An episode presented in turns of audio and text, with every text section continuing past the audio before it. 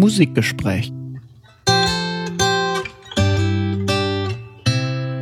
Herzlich willkommen zu einem neuen Musikgespräch im Wintermonat Dezember. Wir haben es uns hier ein bisschen gemütlich gemacht. Daniel hat selbst gebackene Kekse mitgebracht. Ja, alle von mir. Hast du alle ganz alleine Ja, gebacken? ehrlicherweise habe ich, glaube ich, gar nichts gemacht. Das war die Familie. Also meine Kekse sind leider ähm, irgendwie so mit, also ich habe so Printen gemacht. Ja? So, Oh, so, so Schmandprinten. Aha. Und das Problem ist an dem Schmand, dass die, ähm, dass die aufgehen, wenn du den Schmand im Teig hast. Und dementsprechend musst du die in Form halten. Dementsprechend sind es keine Printen geworden, sondern eher Flatschen. Haufen. Äh, die schmecken natürlich gut, Ja? aber sehen halt eher so aus wie, wie Schmandhaufen. Dementsprechend habe ich die nicht mitgebracht. Okay, aber ansonsten, was sind das hier? Kokosmakronen? Ja, ja, das sind Dann hier so Kokos. ganz klassische Ausstecherle Ja, richtig, richtig. unterschiedlichen Klassischer Formen. Butterteig ähm, und manche sind auch ein bisschen mit weißer Kuvertüre verziert. Guck mal, guck mal, mal lass mal rascheln hier. So hören sich Kekse Sin, an. ähm, es ist Dezember, es ist schön, wir sind in Vorweihnachtsstimmung. Ähm, wir reden heute über ein interessantes Thema mit einem interessanten Gast. Ganz genau. Und zwar äh, werden wir uns unterhalten über Musikethnologie und die WOMEX und über Musik in Lissabon. Und wir freuen uns sehr, eine Expertin hier zu haben. Und zwar haben wir Professor Dr. Barbara Alge eingeladen. Hallo Barbara. Hallo, schön, dass ich bei euch sein kann heute. Vor dem Nikolaus, der kommt ja morgen, ne? Ganz genau. Wobei wir, Stimmt. äh, jetzt können die Leute erkennen, Ja, wann wir es ja. aufzeichnen, wir erst am 15. Dezember dann das Ganze veröffentlichen. Ja, richtig, richtig, richtig, richtig. Barbara, für die, die dich nicht kennen, möchte ich dich ganz kurz so ein bisschen vorstellen.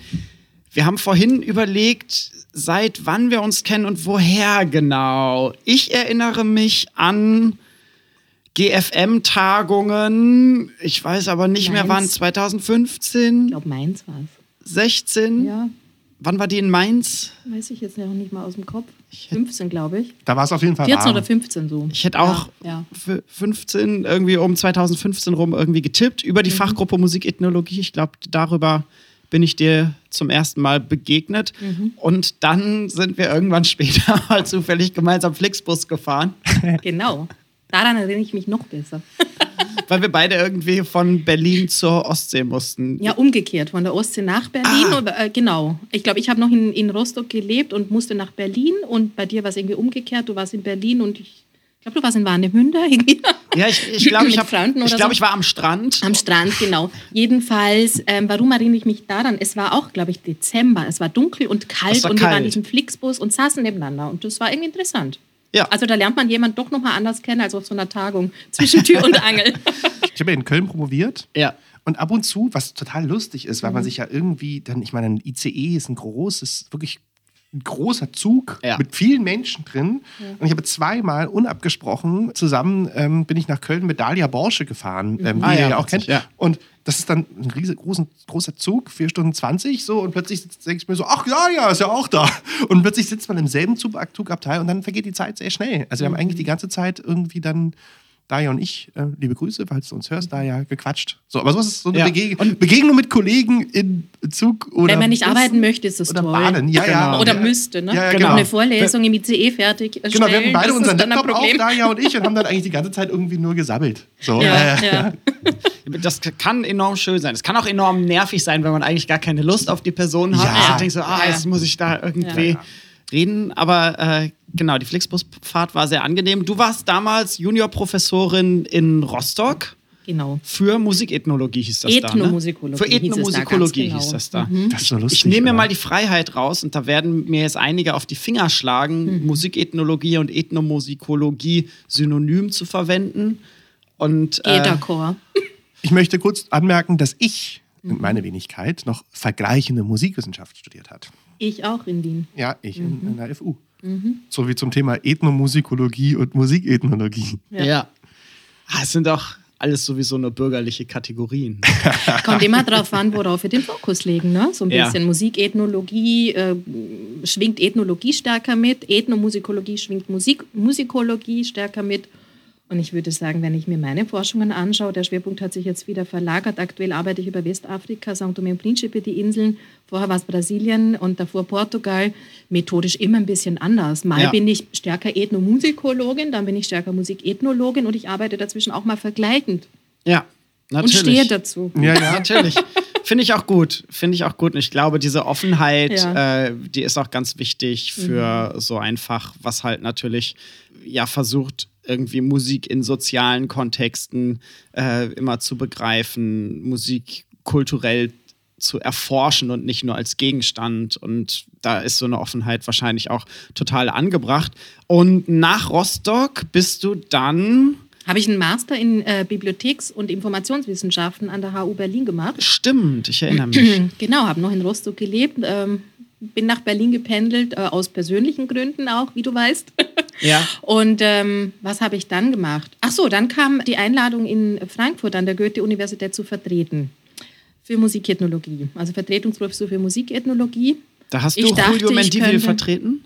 Genau, Ja. genau, weil der nach Wien gegangen ist. Ich dachte, ich könnte noch länger so ein bisschen Masterstudentin sein und Praktikantin. ich war ja im IAI, im Iberoamerikanischen Ja. Institut in Berlin. Ich war in das LUB Dresden. Ich habe mal so ein bisschen äh, von der anderen Seite die Wissenschaftskultur an, mir angeguckt. Und dann war ich eigentlich gar, gar nicht lang außerhalb des Systems der Professur. Es war nur ein halbes Jahr, weil direkt an die Vertretungsprofessur hat sich dann äh, der Ruf nach Rostock angeschlossen. Nach ja, Frankfurt? Ja, genau. Nach Frankfurt der Ruf. Ja. Du hast gerade Rostock gesagt. Ach so, Rostock, nee, Frankfurt, Frankfurt. Ach, das liegt auch daran, dass ich jetzt in Frankfurt, Kuriosum, ne, Ja. in der Rostocker Straße arbeite.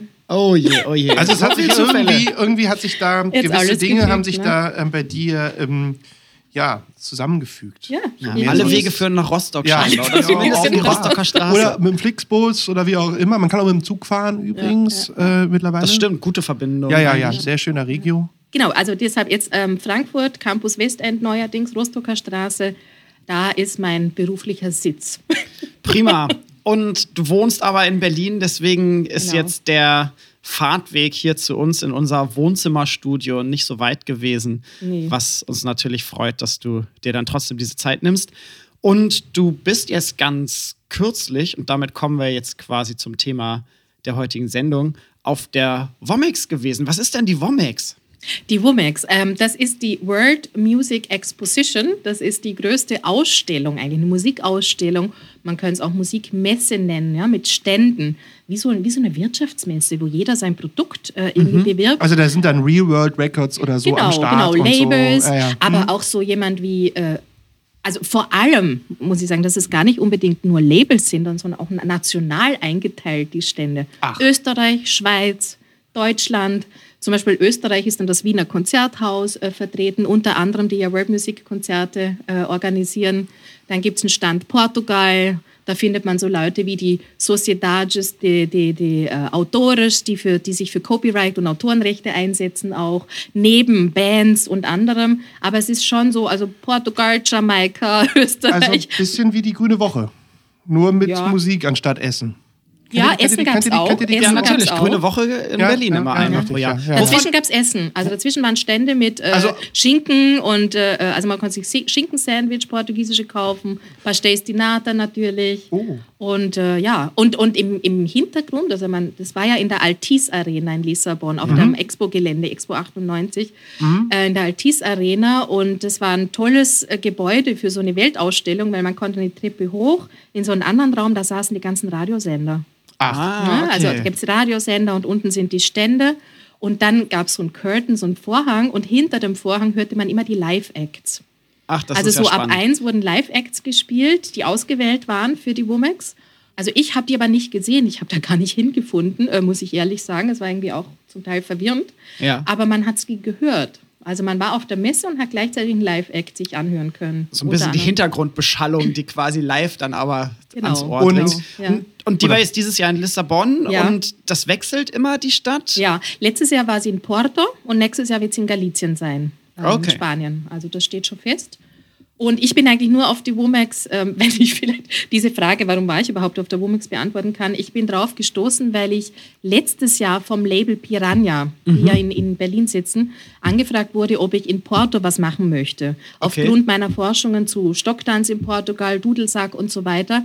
Unter anderem ist ja die Band Galandum Galundaina aufgetreten in Porto und über Nordportugal habe ich ja während meiner Masterzeit, das ist schon sehr lange her, fast 20 Jahre, habe ich geforscht und ich konnte aber nicht nach Porto, weil ich, ähm, ich glaube, ich war schwanger zu dem Zeitpunkt oder frisch entbunden oder irgendwie so. Jedenfalls hatte ich mir dann fest vorgenommen, nach Lissabon zu kommen. Ja, ist, ist ja genau. auch beides Portugal. Was, was für ein Zufall. Zweimal hintereinander in Zweimal Portugal. Portugal, aber ja. es bleibt Ja. auf der Iberischen Halbinsel. Dann Ja. Genau, da wollte Jahr. ich nämlich, ich habe zwei Fragen im Anschluss. Ist das Zufall, dass das jetzt alles so iberisch belastet ist oder ist das ein iberisches Konstrukt? Bei Galicien, Porto, Lissabon ne? oder sind die auch mal in Stuttgart? Oder ist das sozusagen, Das ist- Oder außerhalb Europas. ja, Das ist eine gute Frage. Also außerhalb Europas glaube ich nicht. Aber wir müssen jetzt nochmal in die Geschichte von Womex gucken, müssen wir nachher nochmal recherchieren.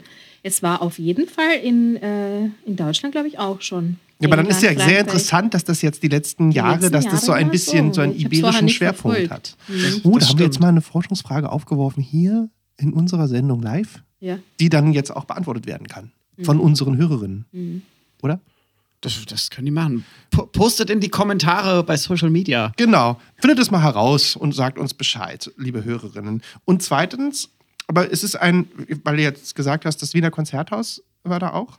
Ja, Ja, unter ja, anderem vertreten, genau. aber genauso wie, wie World Music Radiosender und so weiter. Wollte ich gerade sagen, aber es geht schon, also der Schwerpunkt ist World Music. Global Music. Ja, ja, also ja. wenn darüber geschrieben wird, heißt es immer, it's the biggest exposition of global music in the world. Ja. Ich hatte auch gesehen, dass äh, auf der Website von der WOMEX quasi die Abkürzung aufgeschlüsselt ist als Worldwide Music Exposition. Also gar nicht mehr als World Music Exposition, was es, glaube ich, früher mal war. Ne? Ja, ja, ich glaube, es begann ja in den, in den äh, 80er oder 90er Jahren. Ähm, ich hatte mir mal angeguckt, wer das gegründet hat, aber da muss ich auch immer nachgucken. Also diese Dinge müssen die Leute auch nochmal recherchieren. Also England spielte eine ganz wichtige Rolle. Das war ja diese Zeit 80er Jahre, als sich das World Music als Label so gebildet hat. Und äh, aber auch also ein Deutscher und ein, äh, ein, ein Brite hatten, haben das zusammen gegründet. Das Ähm. waren so die wichtigen, der, der Nexus äh, eben englischsprachig, deutschsprachig, jetzt zufällig iberische Halbinsel. Ähm, ja. 1987. Also ja, aber gut, World- da wurde World das, Music Label, Das? World Music. Label, aber das, Genau. aber das Festival bin ich mir nicht sicher. Ob Ach es so, ja, das kann ich dir auch Ich habe hier sagen. gerade kein. Internet, aber wenn wir jetzt hier schon ähm, gerade über World Music reden, also Mhm. wie ihr ja wisst, habe ich äh, ja dazu publiziert in meiner Dissertation, habe ich ja ein Kapitel über Traditionen der World Music drin. Das sind jetzt nicht meine Studien, aber ich habe natürlich hier ähm, das sehr gut zusammengefasst. Natürlich habe ich es gut zusammengefasst, das ist auch von mir. Na klar. Siebert. Na klar. Ähm, genau. Ähm, Eigenlob stinkt ja nicht. Nee, nee. Und äh, kann man auch kaufen immer noch? Nein, Schluss jetzt. Bei Transkript, nicht bei Wachsmann. Genau, also 1987 wurde halt von 25 Vertretern, ähm, vor allen Dingen englischer Pla Schallplattenfirmen, das ist dieses, diese berühmte Anfangsgenese, die äh, Simon Frith und äh, Timothy Taylor auch oft beschrieben haben, wurde 1987 von diesen 25 Labeln quasi in einen Pub, das ist die, die, die Geschichte ist, dass das in einem Pub ja. passierte, Ja. diese Kategorie World Music aus dem Leben gerufen.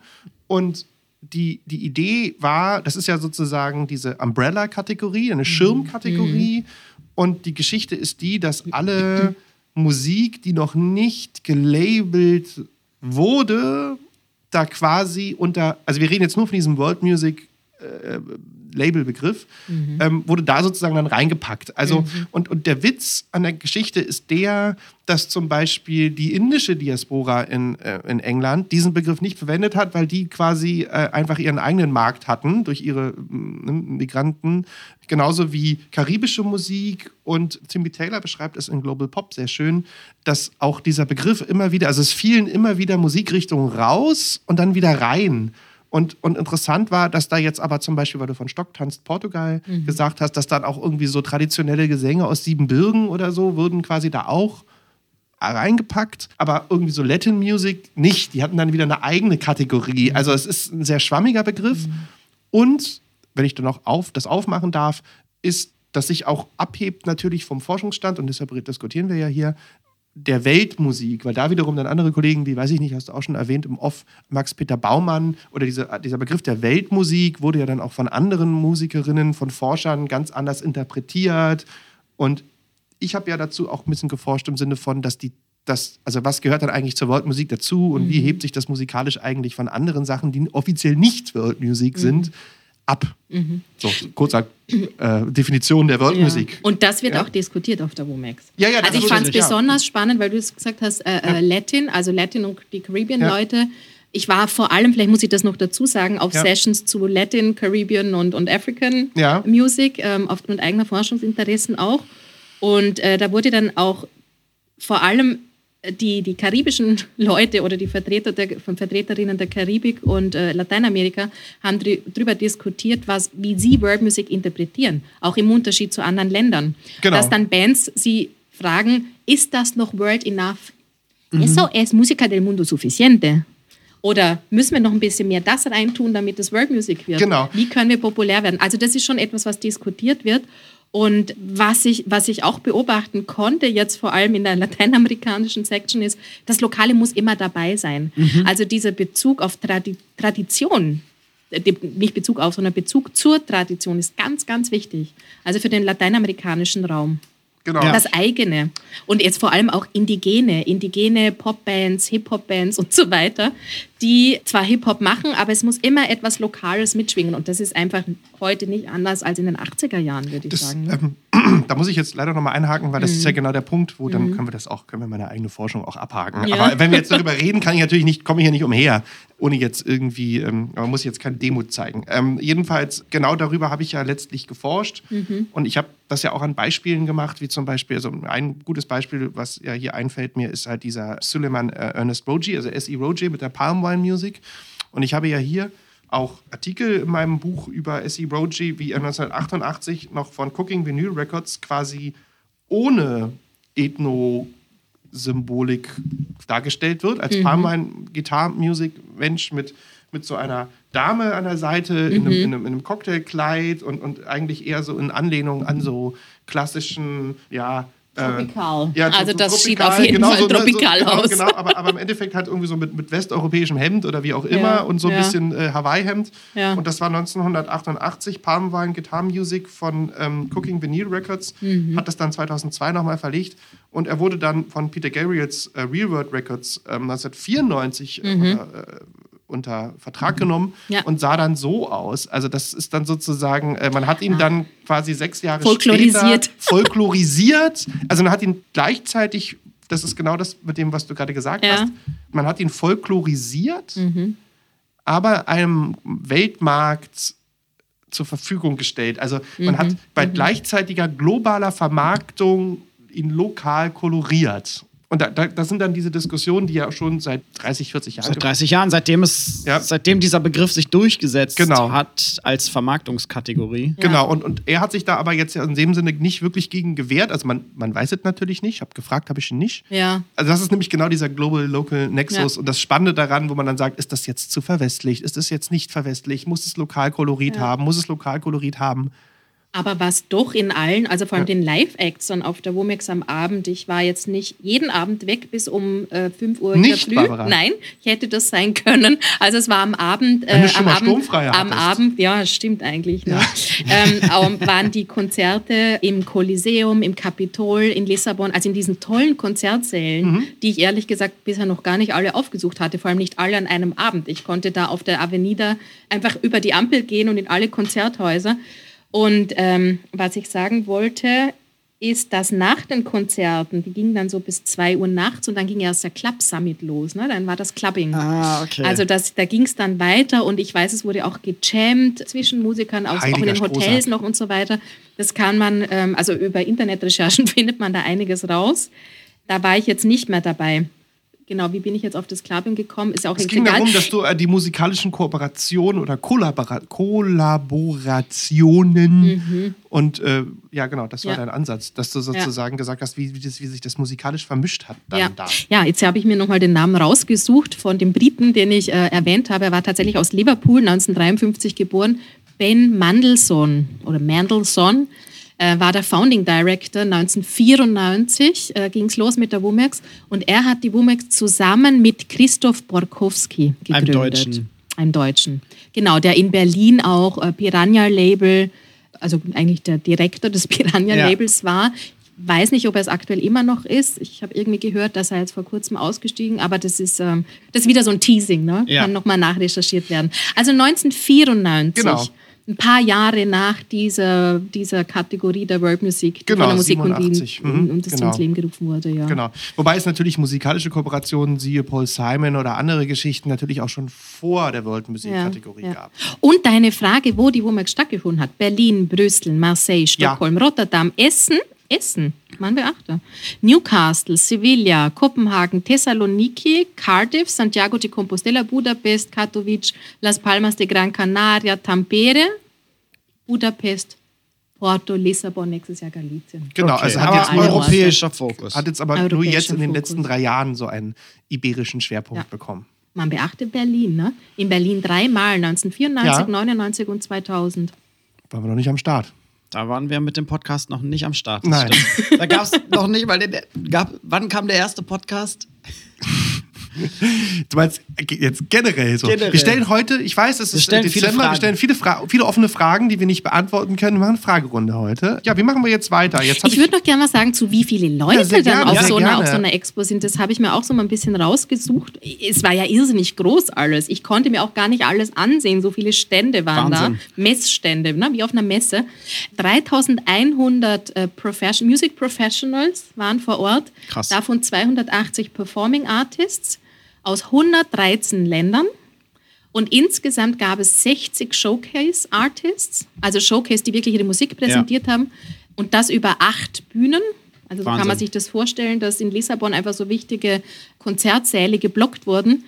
Es gab 21 musikbasierte Dokumentarfilme, 111 Speakers. Es gibt ja auch so Konferenzen. Mhm. Das darf man sich jetzt nicht so vorstellen wie auf einer äh, akademischen Konferenz, aber zum Teil schon auch genauso interessant. Okay. Also es gab Spannendes zum Beispiel eine, eine. Konferenz zu UNESCO, welche äh, Rolle, also es war jetzt speziell UNESCO des lateinamerikanischen und karibischen Raums, diese Session habe ich mir angehört.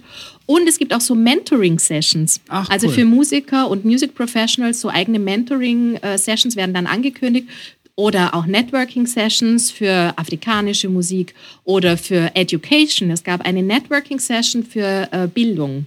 Und dann treffen sich so Leute wie Musikethnologen zum Beispiel. Also in dieser Networking-Session zu eigentlich der Rolle der Weltmusik in der Bildung ähm, sitzen dann auch mal Musikethnologinnen, die sich vernetzen wollen wieder mit äh, Performing Artists, um mal einen Workshop an die Universität zu bringen, beispielsweise. Cool. Und Na? damit bist du jetzt auch schon bei meiner nächsten Frage eigentlich. Was hast du als Musikethnologin da gemacht? Warum fahren ForscherInnen auf die WOMAX? Ich muss vielleicht dazu sagen, dass ich gar nicht extra gefahren bin. Ich war ja drei Monate in Lissabon. Ja. Vielleicht ist das ganz wichtig zu wissen. Ich war sowieso schon da. Okay. Ähm, zwischen August und äh, jetzt Anfang November ähm, waren wir, ich und meine Familie, also ich hatte auch die Kleinkinder und Mann dabei, ähm, waren wir drei Monate in Lissabon und dann dachte ich, nehme ich die WOMAX auch mit und hatte sogar ein Panel ähm, eingereicht, Ah, schön. also eine, Pod eine Podiumsdiskussion eigentlich. Da will ich jetzt auch gar nicht in die ganzen Details einsteigen, aber es war eher ein, eine kritische Podiumsdiskussion, die ich starten wollte, auch mit dem Musiker, der angolanisch-saint-domensische Wurzeln hat aus Lissabon und einer sehr geschätzten Kollegin Nina Barati, äh, die zu Semba in Angola forscht. Und wir wollten eine Pod- Podiumsdiskussion zur, zum Thema ähm, dem der Einfluss diasporischer Netzwerke und der Weltmusikindustrie auf populäre lusoafrikanische Musik anbieten waren dann auch äh, so äh, second gerankt, also wir waren nicht in der ersten Liste. Da gibt es dann so sieben Samurais, die auswählen, welche Ah, okay. äh, Diskussionen jetzt stattfinden. Und äh, am Ende haben wir es dann doch nicht geschafft, äh, uns zu präsentieren, weil es auch andere Panels und Podiumsdiskussionen schon mit dem kritischen Blick gab. Zum Beispiel sehr spannend eine Podiumsdiskussion zu Off-Womex. Also was passiert eigentlich, was sich, was lässt sich nicht so gut vermarkten? Ah, wie, okay. so äh, äh, Indie, Indie World Music und so weiter. Abseits des Centers, ne? des, Ja, des Centers ja. der World Music. Und da sind auch Musiker, Musikerinnen selbst, die äh, hier kritische Stimmen haben. Und ich finde dann auch, dass sie nochmal Vorrang haben sollten gegenüber ähm, Wissenschaftlerinnen. Aber das war so ein bisschen mein, meine Idee, auch weil ich mit dem Piranha-Label äh, in Berlin ähm, Austausch hatte und sie meinten, naja, ob ich nicht vielleicht was präsentieren möchte, weil ich über lusophone Musik arbeite. Und das ist, glaube ich, dem zu schulden, dass ich einen Artikel veröffentlicht habe im Norient Journal. Vielleicht eine äh, interessante Ja, Quelle genau. auch zum Thema in der World Schweiz, Music. ne, in Bern. In der Schweiz, genau. Norient äh, Journal Academic äh, Ja. Section. Verlinken wir euch. Mhm, zu einem Dokumentarfilm Lusophonie à Revolution, äh, Lusophonie the Revolution. Und da geht es eigentlich um die Konstruktion lusophoner Musik. Und das ist ein Konstrukt, das auf dem Weltmusikmarkt eine wichtige Rolle spielt. Und das ich nicht außen vor lassen kann, wenn ich über Musik des portugiesischsprachigen Raums arbeite. Und das war so ein bisschen die Idee. Und am Ende war ich eben nicht als äh, äh, Speakerin auf, dem, auf der WUMEX, sondern einfach als Ethnografin. Ich habe mir das angeguckt und beobachtet und konnte mir mal ein Bild vor Ort äh, schaffen. Und ich fand das sehr wichtig, habe unter anderem auch meinen, ich darf jetzt nicht sagen alt, aber inzwischen pensionierten Professor aus Wien getroffen, an der Ampel, an der besagten Ampel zwischen Coliseum und Kapitol. Ja. Ähm, Emil Lubey, der das äh, Label, World Music Label EMAP FM betreibt, äh, von der Uni Wien aus. War es ursprünglich, jetzt betreibt das immer noch, trotz der Pensionierung. Und das war irgendwie auch nett. Und Emil Lubey, auch so die Frage, was machen Musikethnologen mit, mit World Music? Emil Lubey war der Erste, der mir vor, über World Music etwas erzählt hat an der Uni Wien. Das heißt, es war schon Teil meiner Ausbildung. Toll, so, so Mhm. finden dann Leute irgendwie bei so einer Ausstellung auch wieder zueinander, die sich Ja. vielleicht sonst lange nicht gesehen haben. Ähnlich Ja. wie bei wissenschaftlichen Konferenzen ja auch. Ja. Du hast jetzt schon das äh, Stichwort lusophone Musik genannt. Was ist das? Lusophon heißt portugiesischsprachig, also Phonie äh, sprachig. Luso hatte immer irgendwie mit Portugal zu tun, die Lusitanier, die auf der Iberischen Halbinsel waren vor sehr, sehr langer Zeit. Es gibt ja nicht die portugiesischsprachige Musik. Ne? Port Portugal hat ja, hatte ja viele Kolonien äh, von Afrika über äh, Asien, in Lateinamerika, in Brasilien. Vor allem seit den 2000er Jahren lässt sich so eine Bewegung beobachten, vor allem von Lissabon ausgehend, im Nachtleben Lissabons, in den Diskos und so weiter, dass plötzlich angolanische Musikerinnen mit kapverdischer Musikerinnen zusammenspielen, Brasi brasilianischen auch ähm, Musikerinnen und Musikern, portugiesischen, weniger jetzt asiatischen. Also Goa in Indien, das ja auch eine portugiesische Kolonie war, spielt hier weniger eine Rolle. Das ist nochmal so extra für sich.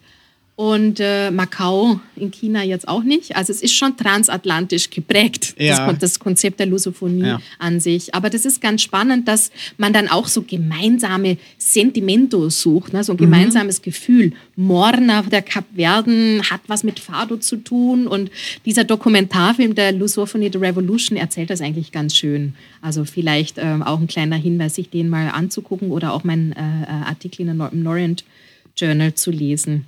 Ja, und es ist auf jeden Fall ein Label, Lusof Musica Lusophona. Okay. Quasi die, eine Unterkategorie zur World Music, kann man vielleicht Ja, sehen. also Oder Alternativkategorie. Ist genauso wie äh, Gypsy Music. Das ist ja auch so eine Kategorie. Äh, oder man, man nennt es ja dann nicht Musik der Roma und Sinti, sondern als Label, als Popmusik, als Gypsy Musik verkauft. Ähm, oder was, was fallen, fallen uns noch für Beispiele ein? Orientalische Musik ist ja auch Naja, so ein Label, ne? Super, super breites Label, super ungenau auch. Ja, ja.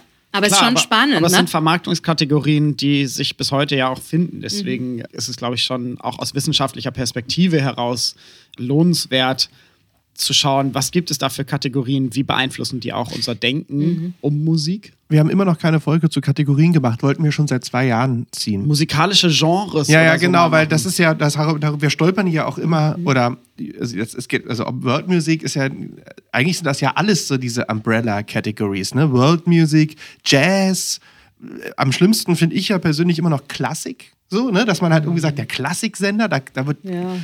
ich höre klassische Musik, so, wo ich mal sage, sehr gut, höre ich jetzt Spätromantik, höre ich jetzt irgendwie Frühbarock, höre ich wieder Populäres, Klassik. ne? Ne? Also so, Populäres. ne, so Klassik ist so, wo ich mir denke, so, was ist Klassik? Ne? Was ist Worldmusik? Was ist Klassik? Was ist Pop? Ne? Also, das sind ja alles so Schirmkategorien. Klar, das sind, das sind große Namen. Gleichzeitig müssen wir ja irgendwie auch Ja, ja. Musik kategorisieren. Also Und dann kann sich das ja dann, darunter gliedert sich ja das dann wir, entsprechend. wir, machen mal, wir machen mal eine Sendung zu dann auch Genre versus Stil. Kann ich in dem Kontext, wo wir gerade, wenn wir über Kategorien Fabri, sind, ne? möchte ich, Einladen. möchte ich- Franco Fabri. möchte Ja. ich diesen, ähm, möchte ich äh, Timmy Taylor zitieren? Ja, aus seinem 1997 erschienenen Buch Global Pop. Genau, Timmy Taylor, äh, ich, hatte, ich denke, wir haben ihn alle schon mal kennengelernt, ein sehr netter äh, Zeitgenosse. Ich habe ihn persönlich noch nicht Ach kennengelernt. so, Ich ja, nein, doch, er war doch jetzt auch, wo ihr darüber gesprochen habt, er war in Mainz und er war auch in Osnabrück einmal bei der, wie auch immer, GFBM-Tagung. Also ich habe ihn, glaube ich, zuletzt in Shanghai gesehen bei der ICTM-Tagung. Aber gut. Gut, Mhm. wie auch immer, Ja. genau. Also jedenfalls, ähm, Global Pop 1997 ist für mich im Bereich World Music, ähm, World Music, World Markets so ein, ja fast schon ein Klassiker. Ne, jetzt sind wir wieder bei bon mot. Aber also quasi wirklich ein, ja, ein Klassiker in dem Ein Bereich. Klassiker für Vorlesungen zu, von Ja. der Weltmusik Ja. zu Global Pop. Ja, ja, ja, Weil ja Weltmusik ja. und Worldmusik nicht mehr die Kategorien Genau. sind, die wir ja jetzt auch anbieten. Ne? Ja. Timmy Taylor schreibt dort relativ weit hinten bezüglich der Definitionsgeschichte der World Music hat er kurz die äh, Geschichte der Verleihung des amerikanischen Grammy in dem Zusammenhang der Kategorie World Music erwähnt. Und zwar 1959 hieß das Best Folk Performance. Dann wurde 1970 daraus Best Ethnic and Traditional Recordings. 1986 wurde die Kategorie in Best Traditional Folk Recordings und 1992 dann erst in Best World Music Album umbenannt. Und parallel dazu, also im Laufe der letzten fünf Jahrzehnte, wurden dann noch sozusagen aus diesem Begriff Best World Music Album Best Latin Recordings 1975 rausgeschält, Best Traditional Blues Recordings 1992, Best Tropical Latin Performance, Best Mexican Performance, Best Latin Pop Performance, alle 83.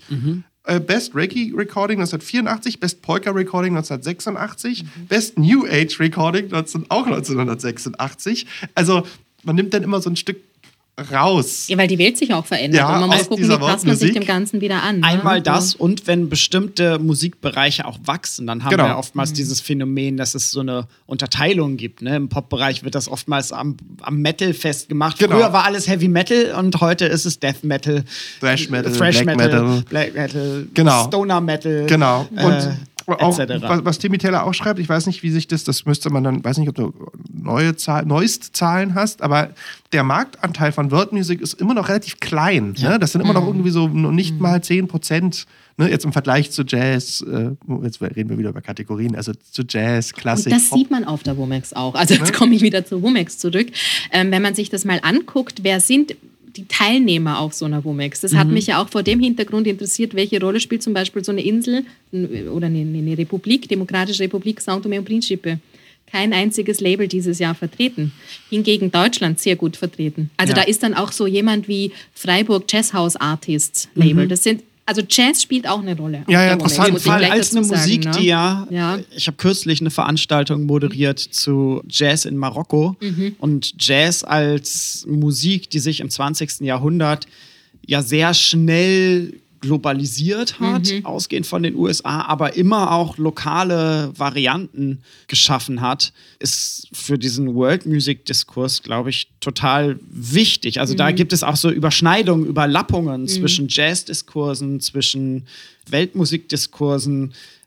Weltmusik und Pop haben wir ja schon angesprochen. Ich meine, der Begriff Global Pop von Taylor, der trifft es ja. Wir haben in dem Bereich ganz, ganz viele Kooperationen. Wir haben dann den äh, obligatorischen jährlichen äh, Sommerhit, der immer portugiesisch oder spanischsprachig eigentlich sein muss. Ja, und vor allen Dingen auch Kollaborationen. Also wenn Den kann jetzt, Madonna hier, ne? ja, ja, wenn, wenn man Das jetzt neueste, oder das fast neueste Album. Ne? Jetzt hat sie eine neue Single rausgebracht, aber Madonnas Madame X.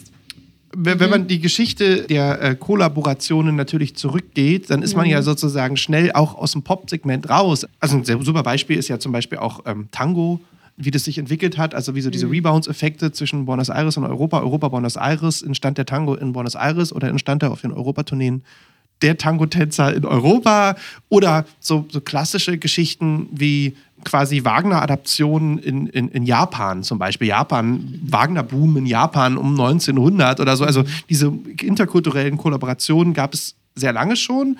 Da verweise ich auf Philipp Bohlmann, unseren gemeinsamen Kollegen und Freund, der ja diese Cambridge Companion ist das, ne? Oder Oxford ist das, diese Very Short Introduction.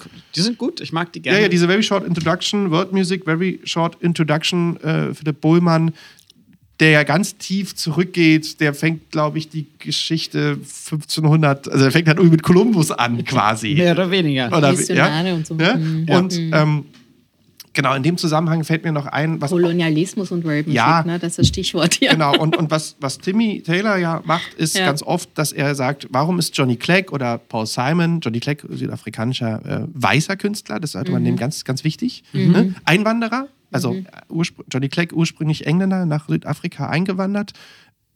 Wie sind diese Kollaborationen halt zu bewerten? Es ist sehr, sehr komplex ähm, und das ist so ein, so ein Spannungsfeld in der Diskussion, das wirst du auch miterlebt haben jetzt in Lissabon, zu sagen, wenn jetzt ein Johnny Clegg oder ein Paul Simon kommt und dasselbe macht wie ein Yusun Nur zum Beispiel, dann ist es schwierig, weil wir hier jemanden haben, der ethnisch von woanders kommt.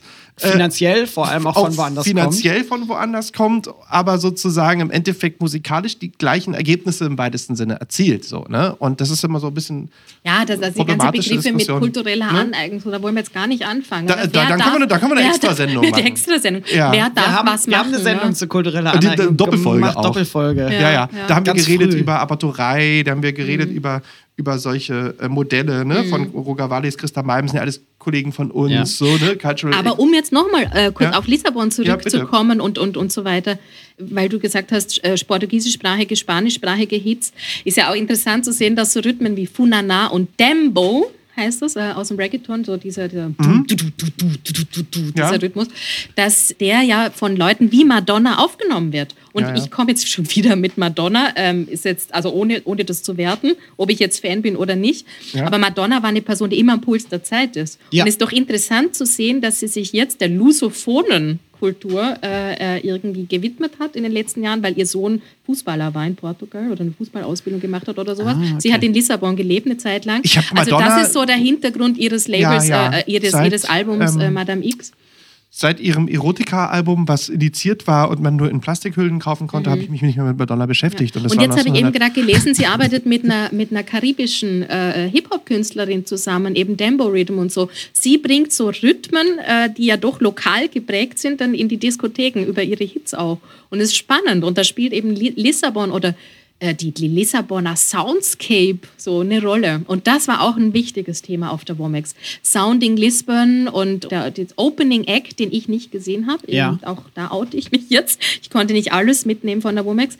Da ging es um elektronische Musik in Lissabon. Also jetzt ist jetzt gar nicht unbedingt immer die traditionelle Musik irgendwie ein Fado neu, neu erfunden, neu gemacht, über elektronische Musik Ja. produziert.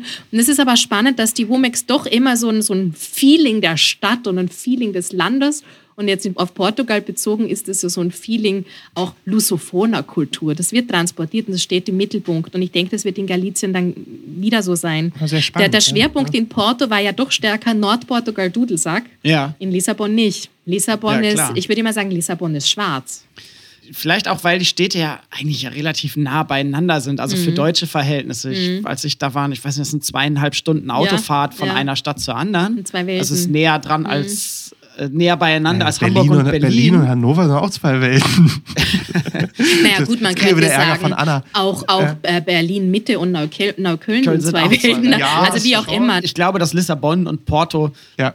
das auch vielleicht so ein bisschen bewusst machen, um sich voneinander abzugrenzen und um eine gewisse urbane Identität sich Ja. selbst zu schaffen. Und ähm, Das war für die WUMEX jetzt wichtig. Ja. Allerdings frage ich mich jetzt, äh, wenn wir uns die Städte angucken, in denen die WUMEX stattgefunden hat, Essen, Berlin, also ich weiß es nicht, äh, vielleicht spielt das heute stärker eine Rolle, die Stadt, die Stadt Soundscape noch mitzulabeln als damals. ja, ich Auch- I leave it open, Stadt- Research question, so, ne? Stadtsoundscapes wurden auch unter World Music manchmal wurden vertrieben übrigens zwischenzeitlich ne? mal. Ne? Hast du drüber geschrieben auch? Nee, das, also ich habe es ich hab's erwähnt, aber ich äh, unterhaltet euch, ich also sag mal, wer es geschrieben hat. insgesamt Urbanitätsforschung und auch so Sound Studies und so sind ja in den letzten Jahren auch enorm populär geworden. Also Ja. ich glaube, dass dann auch so ein Framing zu sagen, wir sehen die Stadt als Melting Pot von Kulturen, die Stadt als äh, Absolut. Treiber von Kultur, als modernen Interaktionsraum, als transnationalen Raum vielleicht auch. Und Trans Ähm, hat so ein wichtiges Schlagwort ne, ja. in Bezug auf Weltmusik und Weltmusikfestivals. Es gab Ähm, wir verweisen auf Max-Peter Baumann im MGG Ja. 2008. Ne? 2003 ähm, gab es eine Tagung und ähm, von Bernd Enders und Joachim Stange-Elbe haben das herausgegeben, Global Village, Global Brain, Global Music in Osnabrück 2003. Und da gab es einen Artikel zu Soundscapes Composition as Global Music Ja. von Barry Truax. Ja, und ich glaube, dass Städte heutzutage auch, dadurch, dass sie vernetzt sind, über Häfen, über Flughäfen, Klar. die Großstädte oftmals auch irgendwie diasporische Kulturen haben, sehr wichtig sind für das Entstehen von Kultur. Aber ich habe auch das Gefühl, dass der Unterschied zwischen Stadt, Land innerhalb eines Landes teilweise größer ist als der Unterschied zwischen zwei Großstädten. Ich war jetzt kürzlich in Rabat in Marokko. Natürlich ist das auch marokkanisch und natürlich pflegen die auch ihre lokalen Traditionen. Aber ich war dann auch in der Wohnung von einem Musiker und da liefen dann irgendwie andere, weiß nicht, Schauspielerinnen liefen da rum und ein Regisseur und dann gab es so eine Jam-Session und das hätte jetzt auch irgendwie in Kreuzberg stattfinden können. Also so die Großstädte, die ziehen dann halt auch eine bestimmte Art von Leuten an und die Leute selber sind dann oftmals auch ja, sehr kosmopolitisch. Nee, also Ja, das ist und was ist so typisch ja. auch für die Urbanität? Das eine, was für die Touristen Ja. stattfindet. Also das, ich würde sagen, in Lissabon, wenn man sich für äh, Luso-Afro-Musik interessiert, also äh, portugiesischsprachig, afrikanisch geprägte Musik, dann geht man ins Beleza, in den Club Beleza, äh, Caix Sodré äh, am, am Fluss.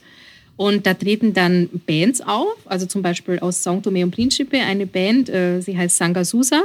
Ich bin da extra hin, weil ich dachte, toll, endlich kann ich mal Sangasusa hören, obwohl es nicht die Sangasusa der 60er Jahre sind, Ja. sondern dritte Generation. Um dann am Ende meines Aufenthaltes oder irgendwie so nach zwei Monaten festzustellen, ich könnte Sangasusa eigentlich auch jede Woche bei Lores, das ist eine Kleinstadt in, im Norden von, von Lissabon, ich könnte die auch dort hören. Da spielen sie nämlich für die diasporische Gemeinschaft und da wird getanzt, äh, kostet der Eintritt auch weniger und da kommen die Leute hin. Nämlich im Cool. Beleza waren wenige Soundtomenser und Soundtomenserinnen selber anwesend. Weil die das ja sowieso jeden Samstag haben. Da heißt aber die Band anders. Da heißt sie dann nicht Sangasusa, sondern Legela. Okay. Ja, Obwohl die- es die gleichen Bandmitglieder sind. Ne? Das sind- also ja. das ist, finde ich, auch so spannend. Und diese eben diasporischen Kulturen, die in der Stadt stattfinden, aber auch abseits des äh, Visible, ne? abseits dessen, was eigentlich gezeigt wird und präsentiert wird, äh, auch für die Touristen. Tourismus ist also ein ganz wichtiges Wort. Ganz Spielt eine wichtiges Thema wichtige auch, ja. Rolle auch bei der WOMEX. Ja. Also immer über Nachhaltigkeit, Sustainability war so Schlagwort und Tourism und UNESCO und Förderungen und äh, so weiter. Da gab es eben auch Roundtables dazu, also so äh, Podiumsdiskussionen. Fand, ich- fand ich auch spannend zu sehen. Für Jamaika war das Bundesministerium auch dort. Also, äh, Also es Leute, wird die im Bundesministerium ja. arbeiten, weil da Reggae Weltkulturerbe ist. ja. Ja, klar. Und dann haben sie noch ein anderes Album dabei von einem anderen Reggae-Künstler, The Rootsman, der mir auch gleich die CD gegeben hat. Man kommt jetzt von der Womex nach Hause mit einer Reihe sich neuer CDs. CDs, wenn man die alle geschenkt Eigentlich sollte man bekommt, mit einem ne? USB-Stick dahin fahren, dann ziehen sie es alle auf den USB-Stick. Würde Aber auch es ist gehen, sehr aber ich habe jetzt wieder CDs, ich Anno, noch dass CDs. Anno ne? 2022 noch da CDs verteilt werden, Ja. finde ich sehr interessant. Also ich meine, klar, ich- also natürlich, ich geht habe halt schnell. hab halt Also, auch ja. noch CDs, so Logo, aber ähm, also meine Kinder jetzt nicht mehr. Da liegen auch CDs aus. Da muss man sich Ja. so vorstellen, das sind so diese, diese Weltmusikstände von den einzelnen Ländern, äh, vor allem eben nach Länder äh, eingeteilt und dann Flyers überall. Auch Flyers von Leuten, die da gar nicht sind, weil, weil die Freunde gesagt haben, ey, promote mich auch noch auf der Womix, nimm meinen Flyer mit. Das heißt, ähm, ich bin wirklich mit einer Tüte voller Flyers, Visitenkarten und CDs äh, nach Hause geflogen, auf Kosten der Kinderkleidung äh, meiner Kinder, die dann sowieso rausgewachsen waren, die habe ich dann zurückgelassen. ja, ja, das schnell. Also man muss dann irgendwie entscheiden. Aber ich fand es sehr spannend und äh, ich höre noch CDs und, und auch Schallplatten. Das muss jeder selbst wissen. Naja, auf jeden Fall sehr inspirierend, um auch neue Musik zu finden. Ne? Total. Mir fällt gerade ein, also Sie haben jetzt so viel angerissen, ich weiß gar nicht, aber das ist, das ist schön, ich finde es eine schöne äh, Jahresausklangsfolge. Wir, wir sitzen hier gemütlich mit, äh, Mit Keksen. mit Keksen und plauschen ein bisschen mit Barbara über, über, über ihren Aufenthalt äh, in der, in der Womex. Und Ja, wir haben viele, viele kleine Sachen angeteasert. Man kann an einem sehr konkreten Beispiel Ja. zeigen, was da alles mitschwingt und was da für Forschungsbereiche, Forschungsthemen Ja, wir ploppen- alle Ich kann gerne noch ein Beispiel geben. Also das Super gibt auch so ein gerne. bisschen Einblick in meine Forschung. Ja. Ich habe endlich José da Silva kennengelernt vom Label Luz Africa. Der der ja in Paris Cesario Evora groß gemacht hat. Also José da Silva ist der, der Cesario Evora groß gemacht hat. Cesario Evora ist wieder ein Name, der für World Music steht, ne? wenn wir so an, an die frühen World Music Künstler denken. Dann habe ich direkt mit ihm gesprochen und gefragt, welche Rolle spielt jetzt São Tomé und Príncipe in dem Ganzen, weil die Kapverden doch sehr bekannt sind, auch ja. kapverdische Musik ist sehr bekannt, aber beispielsweise soundtomensische Musik weniger. Und auch Angola, nochmal einen ganz anderen Status. Also in Angola, es gibt so ein paar Künstler, Paulo Flores, Bonga und so weiter, die sind sehr bekannt, vor allem im portugiesischsprachigen Raum, jetzt mittlerweile auch in anderen äh, äh großen Städten Europas und, und auch ähm, der USA, aber ähm, eben nicht so wie die Kapverden. Das hängt an Akteuren wie José da Silva, der dann sagt, ja, er war auch auf São Tomé und Príncipe und hat da ein paar, sich ein paar Leute angehört, aber ähm, konnte nicht richtiges Interessantes dort finden. Also die Frage krass, ist auch, ja. wie wird das ausgewählt? Ne? Da werden dann so Leute gescoutet. Ja. ähm, wen er angeblich groß gemacht hat, sind Kalema. Kalema ist, eine, ist ein Duo von Sao Tome Príncipe, kennt ihr vielleicht sogar, also die jetzt so bekannt, das kann sein. Sagt, also in Portugal, nichts, Brasilien, wenn ich Musik sa höre. sagt ähm, das was. Und das ist keine sauntomensische Musik, sondern als Musiker sertaneja aus Brasilien, nur eben von äh, zwei sauntomensischen Musikerinnen, die mittlerweile in Portugal leben, produziert bekannt gemacht über José da Silva, äh, auch über einen Wettbewerb, den sie gewonnen haben, aber von Portugal aus produziert. Da sieht man ja auch immer wieder diese postkolonialen Abhängigkeiten. Ja, und das fand ich einfach spannend, dann mit so einem, so einem Labelvertreiber äh, zu sprechen, der mir dann gesagt hat, er hat aber auf den Kapverden eine sauntomensische Sängerin gerade äh, an der Angel und die wird er produzieren als nächstes so äh, auf CD. Und äh, diese Akteure sind ganz, ganz wichtig und die trifft man halt auf der Womex. Und das ist ein tolles Beispiel, um auch zu zeigen, wie denn letzten Endes so ein Weltmusikmarkt auch funktioniert. Mhm. Ne? Die großen Labels und die Akteure, die Geld haben, sind dann oftmals eben doch die in den reichen Ländern.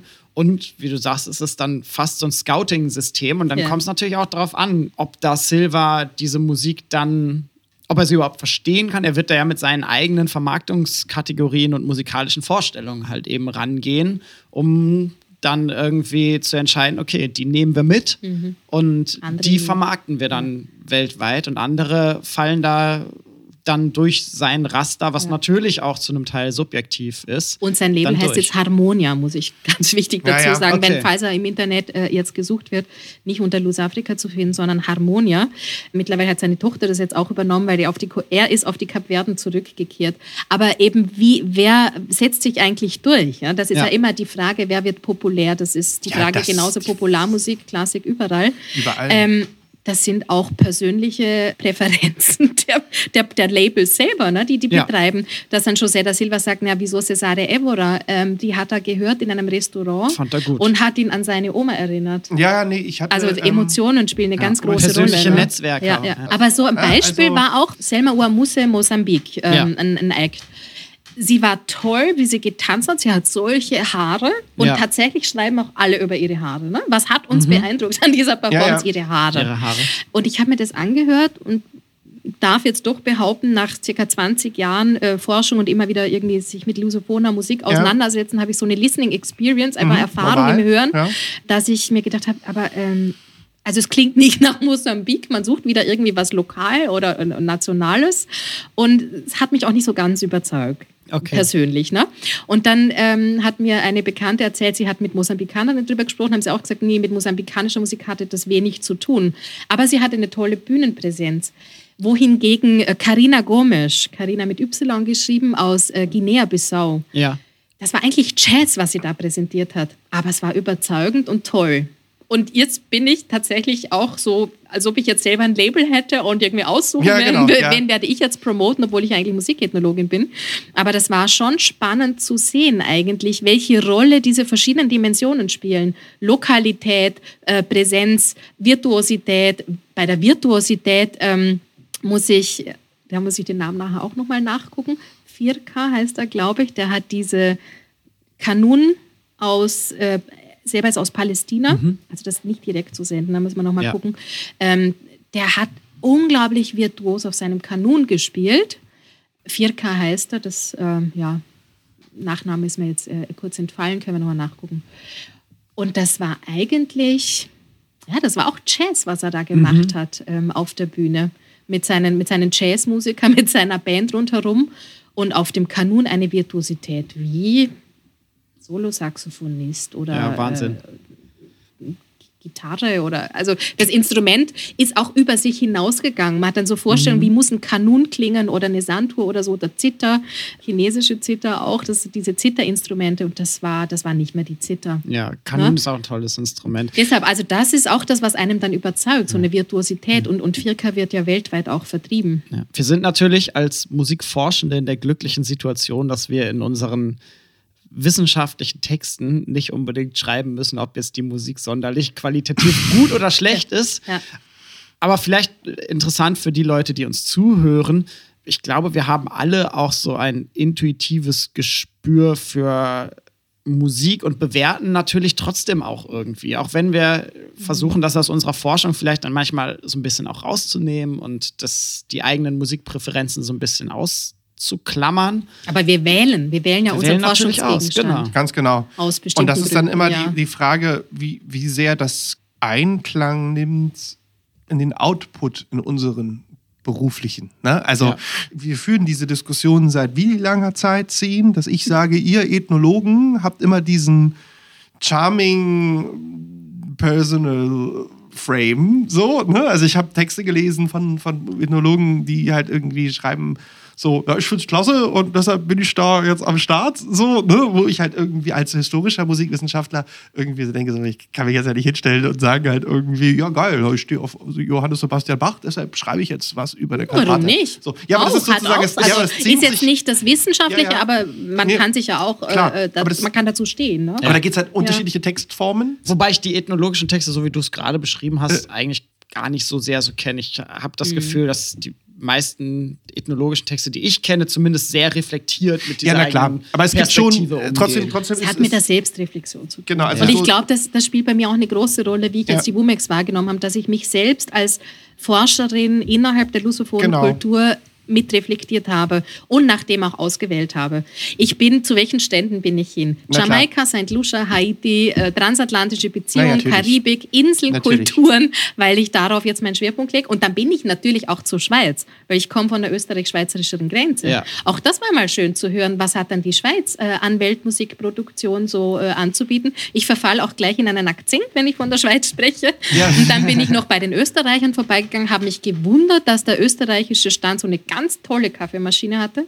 Also auch so wieder irgendwie so. Naja, Kaffeekultur in Wien. Ja. Ja, Ne? also wer kann sich auch diese Kaffeemaschine leisten? Also Ja. man hat ja alleine schon, an wie Stände aufgebaut waren, konnte man auch ablesen, welche Länder das sein könnten. Ja. Spannend. Also man kann es auf vielen Ebenen äh, sich anschauen. Filmemacher, äh, die also zu Musik, Musik äh, Dokumentarfilme gemacht haben, waren ja da auch anwesend. Ich glaube, jetzt habe ich eigentlich über die verschiedenen Features gesprochen. Ich hatte mir die Features auch extra für unser Gespräch heute nochmal rauskopiert, weil ich ja nach der WOMAX, vielleicht sollte ich das noch dazu sagen, die WOMAX hatte eine eigene App. Das heißt, ich hatte die App auf meinem Cellphone und konnte irgendwie auswählen, welche Konferenzen gucke ich mir an, welche Live-Acts, konnte mir jeden Tag so einen Plan machen, wie auf einer Konferenz das auch ist. Cool. Und äh, wurde ständig wieder auf irgendwas äh, hingewiesen und bekam dann auch E-Mails im Nachhinein, dass ich das jetzt bewerten muss, welche Features fand ich besonders gut und so. Also wenn euch das interessiert, können wir uns das noch kurz angucken, was für die WUMEX selbst auch die wichtigen Features sind. Und dann wurden wir auch noch danach gefragt, welche Sektoren waren eigentlich nicht so vertreten. Oh ja, das also da gibt es so eine Umfrage am Das Ende. wäre dann, ne? interessant und damit könnte man dann ja auch die Folge so ein bisschen Mhm. abschließen, weil ich glaube, wir haben Hörbeispiele, haben wir schon viel genannt. Wir werden Mhm. von den Leuten, die irgendwie erwähnt wurden, schauen, dass da irgendwie auch so das eine oder andere Stück in der Spotify-Playlist ist. Literatur haben wir ein bisschen genannt, Mhm. dann ist das doch ein guter Abschluss. Nach der WUMEX haben wir dann äh, per E-Mail eine Einladung bekommen, alle, die äh, teilgenommen haben, die unterschiedlichen Features der WUMEX zu raten. Und ich werde das jetzt auf Englisch äh, sagen, weil die Features auf Englisch jetzt hier äh, angeführt waren. Daycases, Showcases, Trade Fair, Daytime Films, Opening, WUMEX Awards, Ceremony and Concert.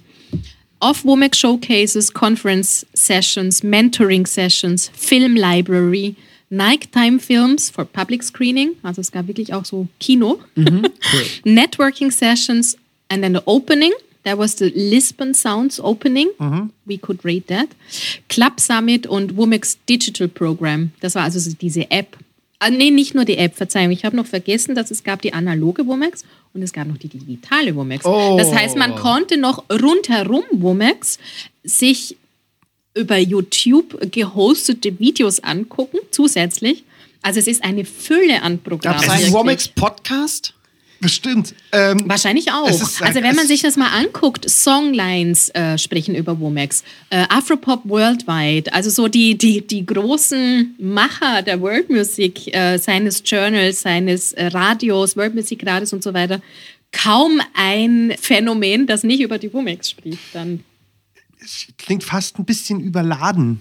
Also ich, ich will das jetzt nicht kritisieren oder so, aber ne, das, da muss man wirklich sehr gezielt gucken, dass man nicht irgendwann, dass der Kopf rauscht, der dann bestimmt, weil dein Kopf rauscht. Also das, äh, Nee, nee, Rausch nicht, weil Ja. ich war nicht bei, bei den Ceremonies, Ja. ich war nicht bei den Awards.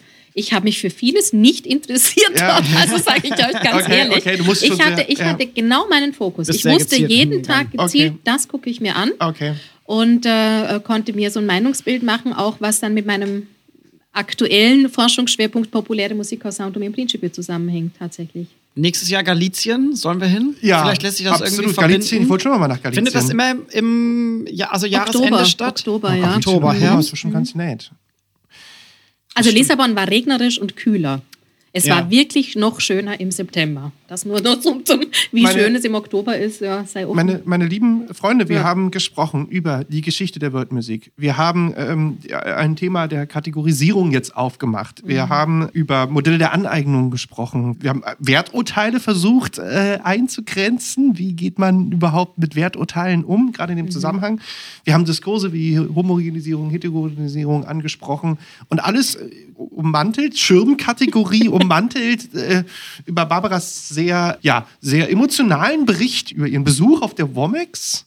Literatur haben wir jetzt gar nicht so, brauchen wir eigentlich gar nicht so jetzt am Ende setzen, haben wir ja immer zwischendurch Haben auch so ein bisschen eingeführt. angerissen. Könnten jetzt noch, wir plaudern jetzt noch weiter bei einer Tasse Tee oder gehen jetzt alle nach Hause in unseren wohlverdienten Weihnachtsurlaub. Oder es ist, es ist, ja- es ist ja fast schon Weihnachten. Es Ja, ist ist ja denn schon fast schon Weihnachten? Mir fällt nichts mehr dazu ein. Wir müssen jetzt hier irgendwo einen Schlusspunkt setzen. Ich glaube, wir haben vieles angerissen. Wir haben eigentlich Folgen, Vorschläge fürs ganze nächste Jahr jetzt gesammelt. Ja.